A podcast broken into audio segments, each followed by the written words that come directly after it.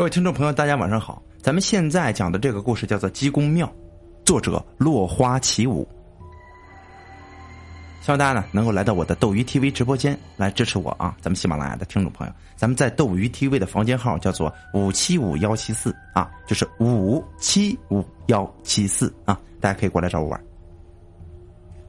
在金鸡山呢，有一座鸡公庙，由于游客常年香火不断。哎，这当地倒也是一帆风顺的，不仅在大旱的时候下了一场及时雨，更是为当地的人带来了不少的经济收入。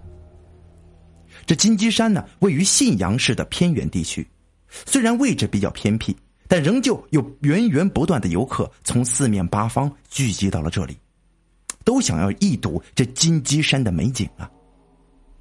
李伟和刘天天相约来到了金鸡山。从汽车上下来之后，便朝着风景区的大门走了过去。啊，空气真好啊！我好喜欢这里呀。刘天天走到售票处的铁门，转过身子，对着慢慢走来的李伟说道：“啊，是吗？那你喜欢这里吗？”李伟用手托起刘天天肉嘟嘟的脸庞，说道：“你讨厌死了！我喜欢啊，要不咱们以后就住在这里吧。”刘天天嫌弃的用自己的小手拍开了捧着自己脸的李伟，随后说道：“ 可别啊，我可受不了那野人般的生活。”李伟看到刘天天一脸认真的样子，便妥协了。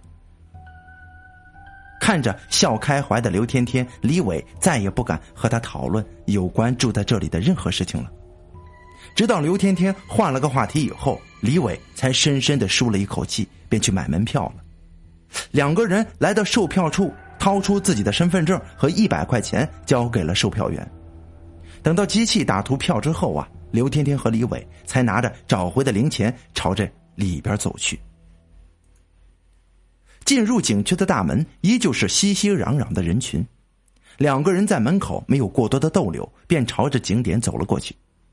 这一路上，李伟不断的对刘天天说着俏皮话。惹得这刘天天呢，是一会儿高兴一会儿生气的，还嘟着嘴呢。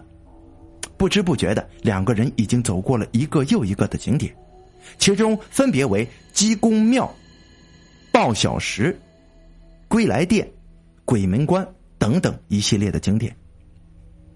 李伟二人先是顺着景，先是顺着景点的顺序一一的欣赏着，其中啊，属鬼门关最让人记忆犹新了。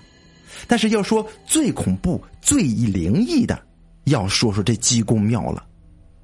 当初李伟和刘天天二人第一眼看到鸡公庙里的鸡公，就觉得是非常的恐怖啊！因为庙中的鸡公不仅仅有人的身子，更是有着公鸡的头，这火红的鸡冠子仿佛下一刻就能滴出血来一般呢。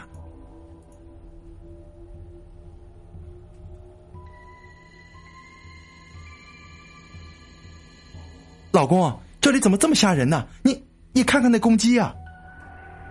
这刘天天显然是被这庙中的事物给吓到了，害怕的抱着李伟的胳膊说道：“啊，哪里嘛，哪有这么恐怖啊？”李伟看到刘天天这样，就有意嘲弄他一般，走进了庙中的塑料前，这个塑料塑像前呢，转过身子，张开怀抱对刘天天说：“老公。”你你身后，刘天天的悬着的心呢，当时就放了下来，准备朝屋子里的李伟走过去。他忽然指着李伟的身后，大声的喊了起来，仿佛在李伟身后，此时正站着一个杀人无数的恶魔一样。啊！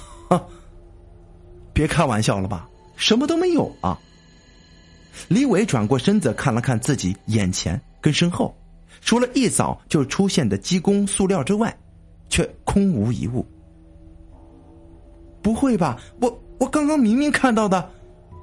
刘天天将捂着眼睛的手慢慢的放了下来。当他看到空无一物的鸡公庙之后，他不敢相信的说道：“因为刚才他看到的是那样的真实，可是现在庙中除了他们两个，就再也找不到任何一个人了。”李伟见到刘天天认真的样子，便也不再与他争辩了。哦，既然你害怕，那那我们走吧。呃，好吧。刘天天低声说了一句之后，就朝着外边跟着李伟走了。走到门口的时候，刘天天猛地一转头，这庙内依旧是空空荡荡的。这一天过得是非常快，就在金鸡山的景点还没有转完的时候，天色已经慢慢的黑了下来。这夕阳西下，此时坐在山顶看着日落的刘天天，将身体靠在了李伟的胸口。李伟仿佛是接到了讯号一般，紧紧的拥入刘天天在怀中，随后沉默不语的看着日出。天天呐，要不咱们今天晚上就住在这山上吧？咱们当一晚野人。怎么样？呵呵此时山上的游客都走的差不多了，见时间太晚，走不到山下，这刘伟便对自己怀中的刘天天问道：“刘天天靠在李伟的怀中，感觉是非常的温馨呢。他不想让这幸福的瞬间转眼即逝，他情不自禁的答应了。两个人就这样靠在山顶的岩石上面，看着日落，直到太阳日落。”月亮西山升起的时候，两个人才反应过来，站起身子，收拾下自己的衣服，就走到了岩石的下边。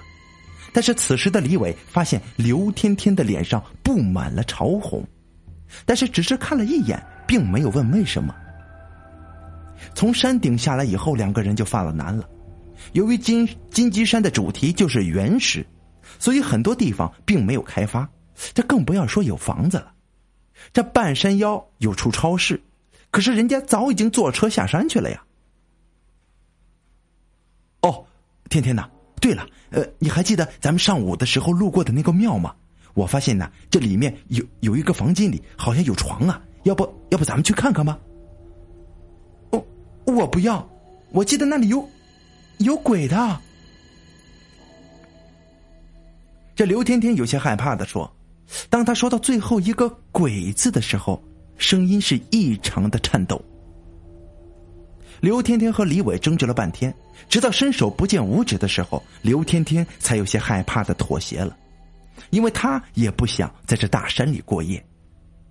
无奈之下，刘天天跟着李伟来到了鸡公庙，走到庙内才看到李伟所说的房间。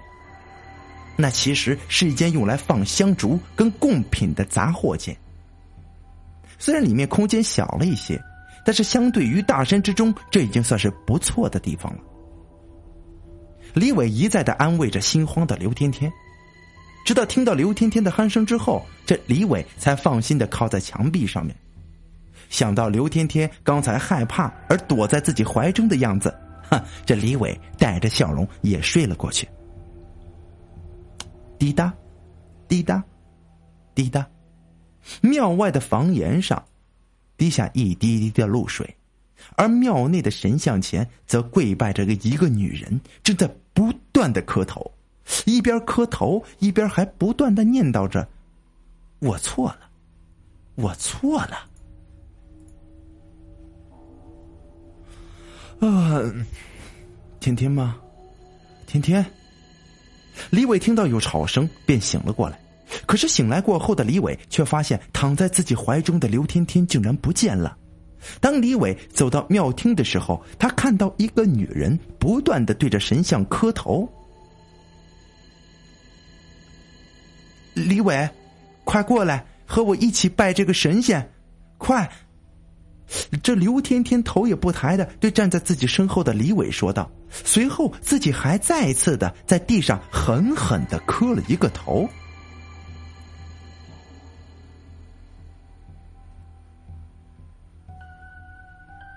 这李伟并不迷信这些，但是碍于刘天天的要求，这李伟还是走过去跪在蒲团上面磕了一个。刚刚想起，刚刚想站起身的李伟啊，忽然觉得自己的脑后这被人紧紧的按了下去。只听得咕咚一声，这刘伟的头不仅狠狠的磕在了地上，这身后还传来刘天天的谩骂的声音。刘伟的头一下又一下的磕在了地上，很快额头便渗出了鲜血。这李伟想要挣扎，可是身后的手仿佛钳子一样，狠狠的卡在自己的脖子上面。李伟只觉得自己的头变得昏昏沉沉的，而地上也满是因为刚才磕在地上的头而沾满了鲜血。啊！李伟不知道哪里来的力气，忽然用手一撑，大喊了一声，便站了起来。原来李伟感觉自己再这样磕下去的话，说不定要死在这里了。鼓着力气，他大喊了一声，站起来后，忽然发现，在自己身后的不是刘天天，而是一个男人。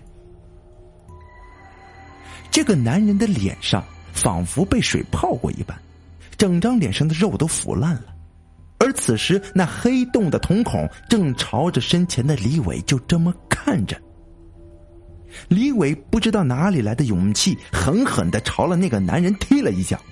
看到那个男人倒在地上以后，才怪叫着跑出了这个庙宇。从庙宇跑出去的李伟来到了山顶，在一个只能一人钻入的山洞中待了一个晚上。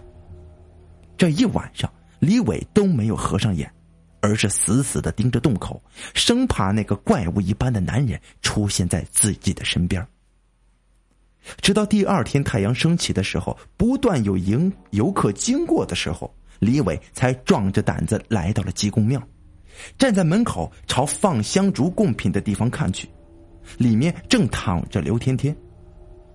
李伟小跑到了屋子里，抱起刘天天就摇晃，可是此时的刘天天却是脸色发青，呼吸早已经没有了。后来，李伟把刘天天埋在了山顶，埋在了两个人第一次拥抱的地方。之后的几年，李伟都会来这里给刘天天的坟墓烧纸钱，因为在他的心中，他认为是自己逃跑，才害死了刘天天呢。